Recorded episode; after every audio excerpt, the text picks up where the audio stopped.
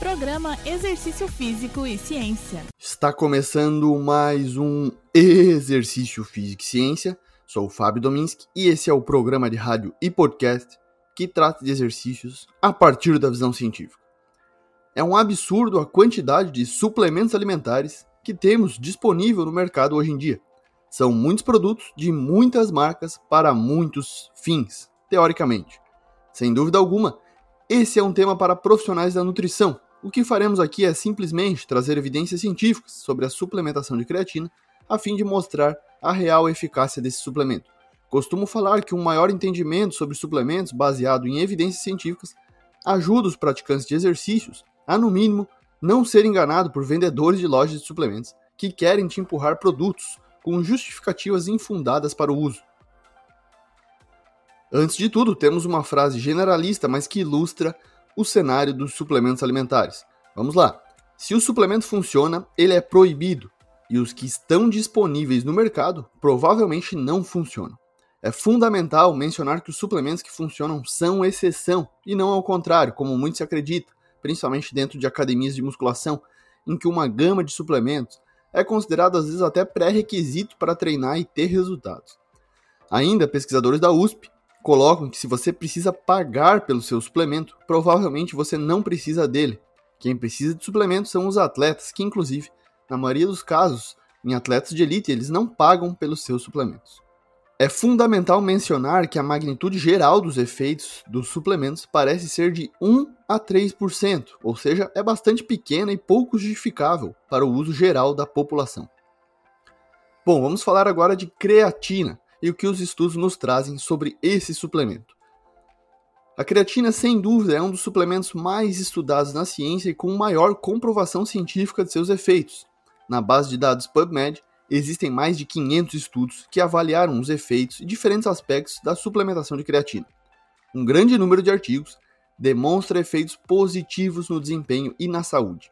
A suplementação aumenta o armazenamento de creatina e promove uma regeneração mais rápida do trifosfato de adenosina, o ATP, a principal fonte de energia para exercícios de alta intensidade. Aumentos de força e resistência muscular, além do aumento de massa magra, são efeitos bem reportados nos estudos. Uma preocupação de usuários se dava na possível sobrecarga renal do uso de creatina, acarretando em problemas como pedras nos rins. Um estudo publicado em 2019 por pesquisadores de São Paulo mostrou, a partir de 15 estudos, que a suplementação de creatina não prejudica a função renal e é um suplemento seguro, mais um mito derrubado. Em posicionamento da Sociedade Internacional de Nutrição Esportiva, a ISSN, a creatina é considerado o mais eficaz suplemento nutricional ergogênico atualmente, disponível para atletas com a intenção de aumentar a alta intensidade, a capacidade de exercício e a massa corporal magra durante o treinamento.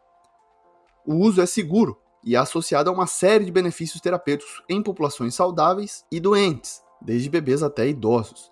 Ainda, a adição de carboidratos ou carboidratos e proteínas a um suplemento de creatina parece aumentar a captação muscular de creatina. Outra preocupação referente à creatina se dá no sentido dela possivelmente estimular a retenção de água. Embora algumas evidências que sugerem que a suplementação de creatina aumenta a retenção de água, principalmente atribuída a aumentos no volume intracelular no curto prazo, existem vários outros estudos sugerindo que não altera a água corporal total, intra e extracelular, em relação à massa muscular por longos períodos de tempo. Dentre outras coisas que podemos afirmar que a creatina não faz aumenta a testosterona total, testosterona livre, ou causa queda de cabelo e calvície. São alguns dos mitos desbancados pela ciência. A dosagem recomendada se dá em torno de 3 a 5 gramas por dia ou 0,1 grama por quilo de peso corporal por dia, mas a orientação de nutricionista é fundamental. A creatina, sem dúvidas, é um dos suplementos com maior comprovação científica de seus efeitos ergogênicos, além do seu uso ser seguro mas requer prescrição e orientação profissional de nutricionista. Esse foi mais um Exercício Físico e Ciência. Se você curtiu o episódio, compartilhe nas redes sociais ou envie para alguém para que a informação chegue até mais gente. Além disso, você pode me dar sugestões de temas, assim como colaborar com o programa com críticas. Fique à vontade através das redes sociais, como o Instagram ou Twitter, no meu perfil @fabiodominski. Lembrando que todos os nossos programas estão no Spotify, no Google Podcasts, na Amazon Music no Apple Podcasts. Um abraço e até a próxima. Você ouviu Exercício Físico e Ciência com o professor Fábio Dominski, na Rádio Desk FM 91.9.